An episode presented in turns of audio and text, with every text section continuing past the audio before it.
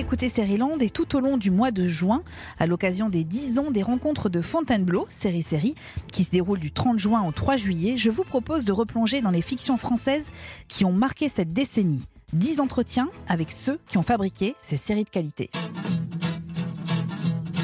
Fais pas ci, fais pas ça, viens ici, mets-toi là. Attention, prends pas froid ou sinon gare à toi. Mange ta soupe, allez, brosse-toi les dents.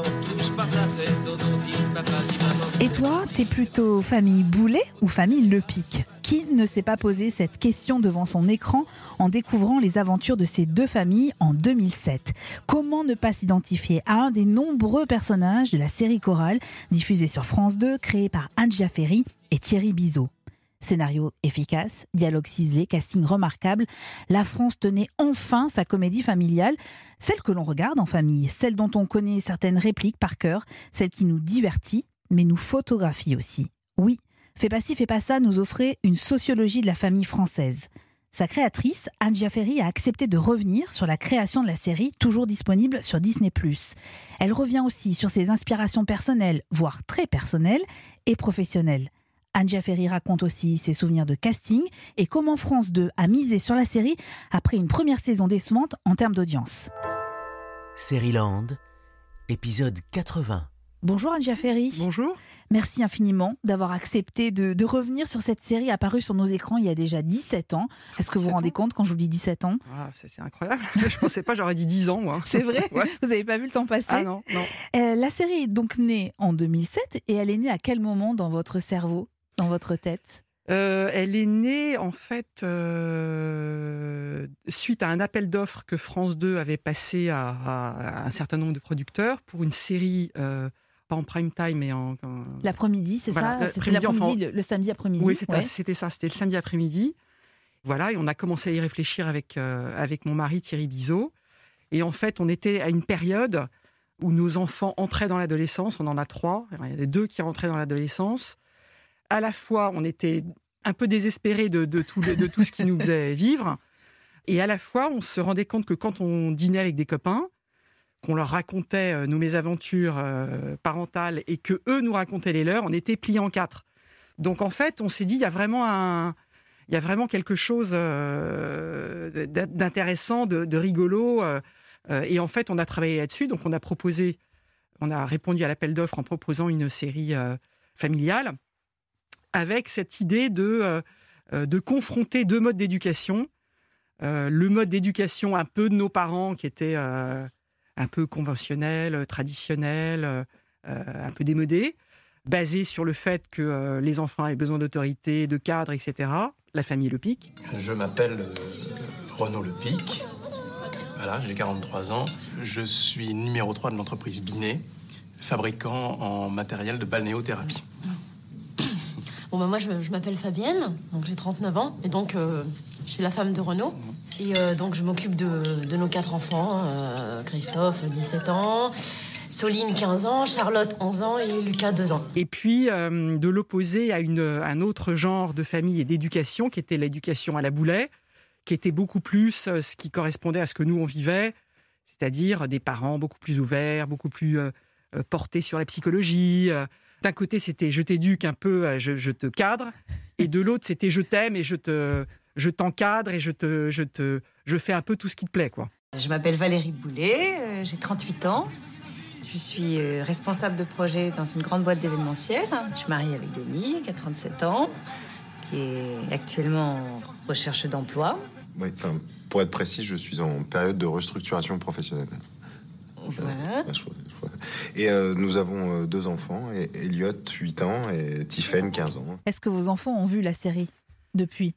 Euh, Oui, bien sûr. Et ils se sont reconnus parfois dans certaines scènes? Ah. parfois pas très, pas très agréablement. on a eu des scènes après. C'est vrai ah, Des scènes de famille finalement à cause de la série. vous avez repris des trucs qui, qui nous appartenaient.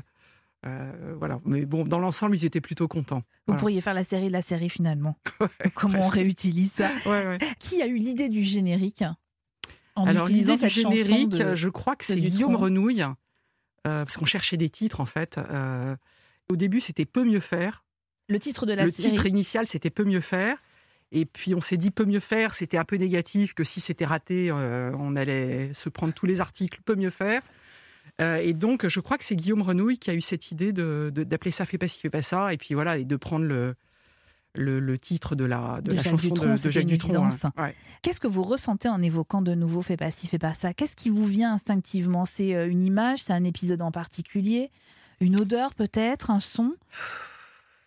Non, c'est de, la- c'est de la bonne humeur en fait. C'est de la bonne humeur. C'est ces acteurs que j'ai que j'ai voilà que j'ai que j'ai trouvé super, euh, qui, euh, ont vraiment porté la série euh, jusqu'au bout là. Donc pendant dix ans.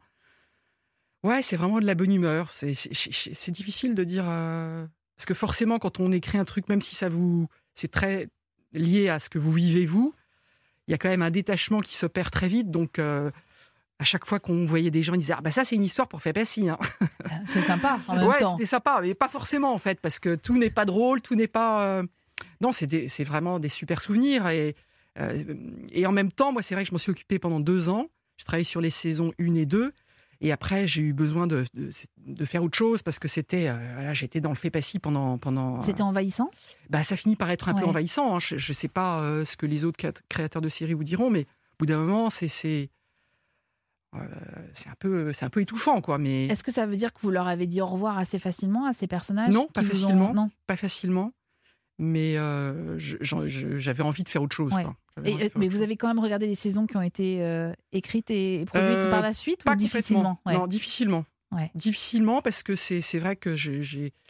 bah, je, je prends toujours cet exemple. C'est comme si vous confiez votre enfant euh, à votre belle-mère et euh, qu'elle vous le rend euh, habillé différemment avec un petit kilt et, euh, et coupé, aller chez le coiffeur. Enfin, c'est- voilà, c'est un enfant qui, qui qui vous appartient plus en fait. Mais est-ce que vous imaginiez que la série allait durer aussi longtemps à l'écran?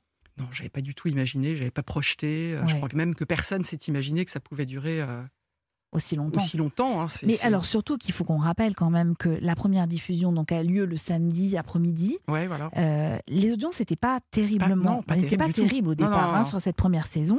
Et pourtant France 2 décide de poursuivre Mm. l'aventure et même de vous diffuser en prime time. Mm. J'ai une seule question à Ferry. Est-ce que vous pouvez me donner la recette de vos moyens de pression sur France Télévisions pour Les- atteindre ça? Eh ben, les, moyens de pression, ça a été l'accueil du public.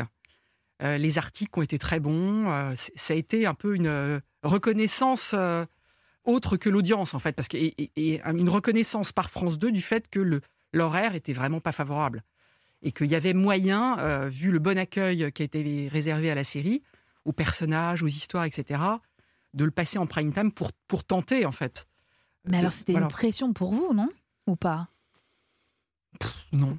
Non. Non, parce que moi j'étais assez sûr que, en fait, j'étais assez sûr que ça pouvait marcher en prime. Non, ce que j'ai regretté, c'est qu'en en fait, dans la première saison, il y avait un, un- on l'avait construit un peu comme la série The Office, euh, un faux documentaire. C'était, euh, il y avait un côté que je trouvais très marrant, qui était, Notamment voilà, avec les comédiens qui nous parlaient les face comédiens caméra. qui parlaient, euh, qui, qui faisaient des petites interviews face aux caméras, les, les quatre parents. Et je trouvais que c'était, c'était le concept était bien, bien comme ça, bien bouclé. Et après, en prime time, on a dû passer à une série beaucoup plus classique, euh, du 52 minutes, avec. euh, je, je trouve qu'on a perdu un petit peu de cette originalité-là, euh, mais on a gagné autre chose. hein. Passer un an avec des caméras 24 heures sur 24, moi qui suis contre la télévision. Pour une fois, euh, que ce soit nous, euh, les vedettes, euh, Oui, enfin, c'est surtout qu'on est, on est très fiers d'avoir été choisis pour euh, représenter euh, un mode d'éducation bien précis. Enfin, euh, le nôtre, quoi. Et puis je me suis dit, rappelle-toi Fabienne, si on peut aider des parents à mieux élever leurs enfants, après tout, pourquoi pas? Pour vous, vous la rangez vraiment dans le dans la catégorie des comédies familiales? Parce que moi, je la présente comme ça, mais est-ce que Ouais. vous, vous l'avez conçue ouais, comme ça? ouais. Est-ce qu'il y a des, des- des ressorts, des sortes de de- d'ingrédients auxquels on ne peut pas échapper quand on fait une comédie familiale? Ben, moi, en fait, j'ai écrit euh, avec beaucoup de liberté. C'est là où on a eu de la chance. C'est que on est tombé à un moment chez France 2 où il y a eu un peu des changements d'équipe. Comme c'était pas une série en prime time, il y avait finalement moins de pression dessus. Et on a été assez libre dans l'écriture. Et moi, j'ai simplement pu écrire ce qui me faisait rigoler, quoi, ce qui, me faisait marrer, sans pression, sans retenue, sans. Et voilà. Et la grande, le grand étonnement, ça a été de voir que ce qui me faisait rire moi, ce qui faisait rire euh, Thierry, mon mari, Thierry Bizot, le producteur et tout ça, ça, ça a fait rire aussi le public, quoi. Et ça, ça a été vraiment une, euh, une découverte assez magique. La série, je le disais, a été euh, créée par vous, Anne Ferry et par Thierry Bizot. Est-ce que dans la phase d'écriture, vous pouvez nous raconter comment ça se passait? Est-ce que c'est vous qui avez tout écrit, du début jusqu'à la fin? Alors, j'ai écrit, en fait, on a écrit le concept ensemble. Puis j'ai écrit le premier, le pilote, ce qu'on appelle le pilote, euh, le premier épisode, où je pense, j'ai vraiment, euh, voilà, j'ai vraiment trouvé le ton, en fait, de, de- du truc. Et puis après, il y a certes, il y avait, je ne sais plus, 12 épisodes, je crois, dans la première saison, euh, de 26 minutes à peu près. Donc j'ai dû en écrire 4 ou 5 toute seule. Et puis pour les autres, j'ai pris des co-auteurs pour développer les histoires, mais je, je repassais toujours sur les dialogues pour, pour garder le même ton qui faisait un peu la série, quoi. Est-ce que vous avez participé au casting et au choix des, Ouais, des comédiens Tout à fait. Et vous, quels souvenirs vous en gardez de ces castings? Parce que eux, on a posé, je me souviens avoir posé la question à Guillaume de Tonquédec, Ouais. il en garde un excellent souvenir, Ouais, ouais. évidemment. Alors, le, le- le- le souvenir que j'en garde, c'est qu'en fait, on a fait le casting avec le réalisateur euh, Pascal Chaumeil, qui était euh, le- celui qui a fait les quatre premiers épisodes et qui a un petit peu donné le ton de la réalisation pour, cette série. Et on avait donc ces quatre personnages principaux, euh, les, le- les- les deux groupes de parents. Et en fait, euh, moi, j'avais vu Guillaume de Tonquédec au théâtre. Lui, il l'avait vu dans une autre pièce où il jouait avec euh, Isabelle Gélinas. Thierry Bizot, lui, connaissait Bruno Salomon du temps où il était sur M6. Et, et j'avais vu Valérie Bonneton dans une série qui s'appelait La famille Guérin sur Canal, je crois, où je l'avais trouvé totalement décalé et assez génial. Quand on s'est mis d'accord sur ces quatre personnages, Pascal Chaumeil a fait passer un casting à Guillaume de Tonquédec et à Isabelle Gélinas pour faire les parents Boulet- euh, Le Pic. Et moi, dans mon esprit, c'était pour moi, c'était euh, C'était Valérie Bonneton. c'était Valérie Bonneton qui sûr. devait. euh, Et je me rappelle que je lui ai dit, écoute, moi je trouve que c'est. Moi je pensais à elle plutôt. pour- Et il m'a dit, ah bon, tu crois et tout? Je lui ai dit, ouais, ouais, je suis sûr, je suis sûr, fais-lui faire un, un- un essai comme ça. Et Valérie Bonneton était presque déçue quand on lui a dit, bah, tu vas plutôt faire l'autre parce qu'elle elle trouvait qu'elle était un peu cucu, un peu moins moderne que, que le personnage de Valérie Boulet. Et je lui ai dit, mais je t'assure, tu verras, elle est vachement drôle, elle est complètement décalée, je suis sûr que ça va être génial et tout. Et on est parti comme ça. Et elle était un tout petit peu déçue. Puis euh, dès le premier épisode, euh, Pascal Chaumeil euh, nous a dit, mais elle est complètement, euh, elle est complètement folle, quoi. Elle est, elle est, elle est géniale parce qu'elle est, parce qu'elle a un côté. Mais c'était très décalé, très- Ouais, c'était une évidence. voilà, c'était une évidence, mais Ouais. c'était pas une évidence au départ, en Ouais. fait. Il fallait vraiment. Et puis même elle, je crois qu'il a fallu qu'elle renonce à l'idée de, jouer la fille un peu euh, branchée, euh, euh, bobo, euh, qui était plus valorisant au départ. On parle souvent du casting de ces quatre acteurs principaux, acteurs et actrices. On parle moins des enfants. Ouais. Où avez-vous trouvé ces petites merveilles? Alors là, j'ai moins de souvenirs parce que moi, je me suis vraiment occupée plutôt, euh, plus précisément des adultes. Euh, les enfants, je me rappelle pas comment ça s'est, com- comment ça s'est passé. euh, j'ai aucun souvenir. Est-ce qu'il y a un vous accessoire que vous avez embarqué, qui était dans la maison, que vous avez embarqué? Non, C'est vrai? Non, non, Vous n'avez pris aucun souvenir Non, de, aucun cette souvenir. aventure-là? Non. Et il y a une scène qui vous a marqué particulièrement? Ouais, il y a deux scènes qui m'ont marqué, qui sont deux scènes euh, que que moi j'ai réalisées en fait. euh, Il y en a bien d'autres hein, que, qui ont- qui- que j'ai trouvé géniales et tout. Une scène que j'ai réalisée où il y avait Valérie Bonneton et, et Guillaume de Tonquédec qui étaient dans un lit et euh, où elle lui disait qu'elle voulait devenir agent de star. Et lui, il lui disait, euh, enfin, agent de star, t'as envie de devenir la boniche de Catherine Deneuve? Et elle lui disait en pleurant, bah, je préfère être la boniche de Catherine Deneuve que la boniche de, de Renaud Lepic. Qu'est-ce que je fais ici hein? Qu'est-ce que je fais ici toute la journée? Tu fais tourner la maison? Tu es mère de famille? Non, non, non, non, non. Je suis ta boniche. Crois-moi, il vaut mieux être la boniche de Catherine Deneuve que celle de Renaud Lepic. Voilà, je me rappelle de cette scène qui m'avait fait beaucoup rire. Et puis une scène plus, plus tendre entre Guillaume de Tonquédec et, euh, et son fils. euh, voilà, je sais plus exactement ce que c'était. Et puis des scènes avec les boulets quand il se faisait. euh, quand elle voulait, la fille de- voulait devenir esth- esthéticienne et qu'elle lui arrach- arrachait une plaque de, de, poils sous le bras à Bruno Salomon et qui poussait des cris. Qui, voilà, des scènes comme ça, vraiment très très drôles et où, tout le monde se marrait et c'était c'était aussi sympa à faire qu'à qu'à regarder quoi. On commence par les scènes? T'es sûr que ça fait pas mal, hein? Denis, Si ça faisait mal, est-ce que tu crois vraiment que toutes les femmes se feraient épiler? On vous en parle encore beaucoup aujourd'hui, tu fais Ouais. pas fais pas ça. Ouais, ouais, on en parle. Moins quand même, mais quand Ouais. même, on en, on en parle. Ouais, Et, et ça vous fait plaisir d'en reparler? Ouais, ça Ou il y a un plaisir, côté ouais. nostalgie où vous dites, bon, ça y est, j'ai tourné la page. euh, Oh, J'ai tourné la page, mais Oui. euh, ça me fait plaisir quand même. Ça me fait plaisir. Et ce qui, ce qui est- ce qui a toujours été euh, très agréable, c'est de voir qu'en fait, ça touchait énormément de générations. C'est-à-dire qu'il y a beaucoup de gens de mon âge qui m'ont dit c'est super, des gens plus âgés, des grands-parents, et des enfants petits, quoi, des, des enfants de 5 ans euh, euh, dont les parents me disaient, Ah, regarde ça en boucle. euh. Est-ce que c'est pas ça le propre d'une comédie euh, familiale réussie, en fait? Ouais, je pense que ce que les enfants aimaient, c'était qu'en fait, on se moquait pas des enfants, on se moquait des parents. Et de façon gentille. hein. Et donc, euh, vraiment, c'est ça dans cette série. En fait, les enfants sont beaucoup plus matures que les parents. Ça, c'est- clair. Voilà, donc euh, c'est les parents qui se posent des problèmes, c'est les parents qui se font des nœuds au cerveau, qui se prennent les pieds dans le tapis. Les enfants, ils sont quand même assez zen hein, dans l'ensemble. Est-ce que ça vous a appris quelque chose euh, sur vous en écrivant et sur la façon dont, dont vous avez rela- des relations avec vos enfants? Est-ce que ça vous a un peu changé? Non. Non. Non, non, ça va pas changer. euh. Non, non, ça m'a rien changé. C'est juste que je. C'est vrai qu'à partir de là, c'est vrai qu'on regarde un petit peu les situations de la vie. Euh, je, regarde un petit peu toutes les situations de la vie, peut-être par, un prisme de comédie plus facilement que je le, faisais avant. Sachant très bien qu'il y a des limites euh, qu'on ne peut pas dépasser, mais y a, on peut quand même aller euh, assez loin dans la comédie quand on décide de rigoler des, des petites galères de tous les jours. Quoi. On est d'accord. Voilà. Euh, vous nous citiez The Office tout à l'heure Ouais. comme euh, série un peu référente, si j'ai bien compris. Pour, euh, pour Fais pas ci, Pour ouais, Fais ouais, pas ci. ouais. Euh, Est-ce qu'il y avait d'autres séries qui vous ont inspiré? Non, je crois pas. Non, non, c'était vraiment le, le- le- ce modèle de, de Presque du documentaire, en du, fait. voilà, du Ouais. docu-fiction que j'avais trouvé génial, avec évidemment euh, Ricky Gervais, qui est pour moi un génie de la de l'autodérision et de la de l'humour euh, anglo-saxon que je trouve, enfin, qui me fait toujours autant rire, quoi. Non, c'était vraiment la, la- la référence de ce mec qui se prend un peu au sérieux et qui, est- qui est en gros euh, totalement ridicule, Ouais. quoi. Une question un peu plus compliquée, euh, Anja Ferry. Euh, La force de votre série, à mon sens, c'est d'avoir décrit avec justesse en fait notre société, Mhm. une sorte de photographie de la famille française. Si vous deviez refaire Fais pas ci, fais pas ça aujourd'hui, elle ressemblerait à quoi vos deux familles, le Piquet Boulet Je me rappelle qu'au début où elle, a, eu du succès, où, elle s'est lancée, il y a plein de gens qui disaient ça marchera jamais parce que euh, c'est trop euh, une catégorie socio-professionnelle euh, un peu aisée. C'est vrai. Donc ça marchera jamais. On était à l'époque où il fallait faire des familles un peu. Enfin, c'était beaucoup plus. Il y avait une recherche un peu marketing de, de, de, de- représenter un peu la société dans son ensemble. Moi, j'ai pris complètement le contre-pied de ça puisque je me suis dit je, je, je peux rigoler, je peux m'amuser de choses que je connais en fait.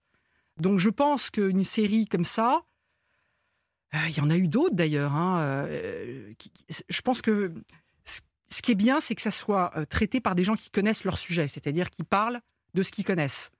Je sais qu'il y a Baya Kasmi, par exemple, qui a, fait une série qui est passée sur M6, qui n'a pas rencontré le succès qu'elle aurait dû, je pense, avoir, qui s'appelait Le Grand Bazar, qui était une famille, enfin, ou deux familles d'immigrés euh, algériens ou tunisiens. Bon, c'était c'était autre chose, mais elle savait trouver euh, les choses drôles et avoir le recul pour, euh, pour, pour en parler. Moi, je ne sais pas si je pourrais par... enfin, aujourd'hui une série qui aurait une, série familiale qui aurait du succès, c'est à mon avis une série qui parle de la société d'aujourd'hui. Mais ce qui compte surtout, c'est que ça soit traité et- et- et vu par quelqu'un qui la connaisse. Voilà, on pourrait vraiment faire une, série qui se passerait euh, dans une banlieue difficile. Mais il faut Euh, connaître le sujet. Mais il faut en connaître question. le sujet pour Ouais. pouvoir euh, s- s- se décaler et dire des choses vraies, réalistes, dont les gens, voilà, que, que- que les gens qui, qui connaissent cette, cette, ce contexte puissent en rigoler, Ouais. quoi. Et après, avec ce, ce côté universaliste des thèmes que vous abordiez, façon, et qui fait que ce sont des thèmes et des disputes qu'on peut avoir entre les parents et les parce enfants. que toutes les l'éducation des enfants, qui était le ça. truc de départ, c'est quand même, euh, c'est universel. C'est, c'est, Pardon, mais je pense encore aux disputes entre avec vos enfants, ça devait être quelque chose. hein. Parce que je suis Ouais, en train de mais- me dire, mais moi, si mes parents avaient fait ça, Ouais, s'ils avaient, si vos parents avaient euh, avaient raconté mes bêtises utilisé des d'enfants. trucs, ouais, bah ouais, ouais, bah, non, non, bah, c'était pas grand chose par rapport à aux, euh, aux, aux contrariétés, aux, contrariétés qui ont inspiré certains épisodes. Est-ce que, vous, vous vous reconnaissez dans un personnage en particulier? Vous êtes un Euh, peu Isabelle Gélinas Non, moi je me reconnais, je, je me reconnais pas dans un personnage en particulier. Je reconnais mes parents dans les dans la famille Le Pic, ça c'est sûr. Non, je me reconnais pas parce qu'en général, on se sent toujours. Moi, c'est plutôt les, les, euh, les, les événements, les histoires, euh, euh, les petites galères que tous les parents connaissent. Mais en termes de réaction et de mode d'éducation, je me situe un petit peu entre les deux. euh. Mais vous savez, on dit souvent ça euh, dans les processus d'identification des Mhm. séries. On dit euh, non, c'est telle personne me fait penser à telle autre, Ouais. mais jamais, jamais, Jamais à soi- soi-même. Peut-être que c'est vos enfants qui ont la réponse à cette Ah, question. peut-être. ouais, ouais. Que je leur demande. Exactement. C'est sûr. J'ai une dernière question aussi difficile, Anne Ferry. Quelle série française vous a marqué ces dernières années? Alors, dans les séries françaises, euh, j'ai adoré Engrenage, Le Bureau des légendes.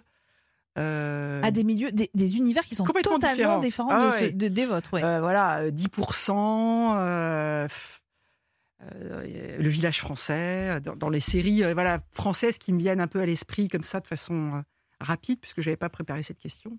Voilà, c'est des séries dont vraiment j'apprécie l'écriture et le et le- le- le- l'idée de concept. Je trouve qu'il y a vraiment des concepts très très forts et très euh, et des partis pris très forts. Voilà.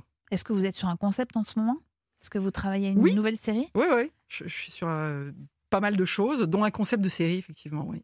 Vous pouvez pas nous en dire plus? Bah non, parce que tant non. que c'est pas. Bah oui, voilà. tant que c'est pas fait. tant que Mais il y a un petit peu de l'esprit euh, de fait passif et pas ça? d'autodérision. et voilà, euh, pas fait passif et pas ça, c'est pas du tout sur l'éducation Oui. des enfants. Mais il y a ce prisme de, le- de, voilà, de l'autodérision et de, de l'envie de se moquer d'un d'un milieu un peu, euh, un, peu, un peu particulier, un peu précis. Voilà. Merci infiniment, Et Ferry. C'est moi qui vous remercie. Merci beaucoup. Fais pas ci, fais pas ça. Et toujours à voir sur Disney. Eh ben super.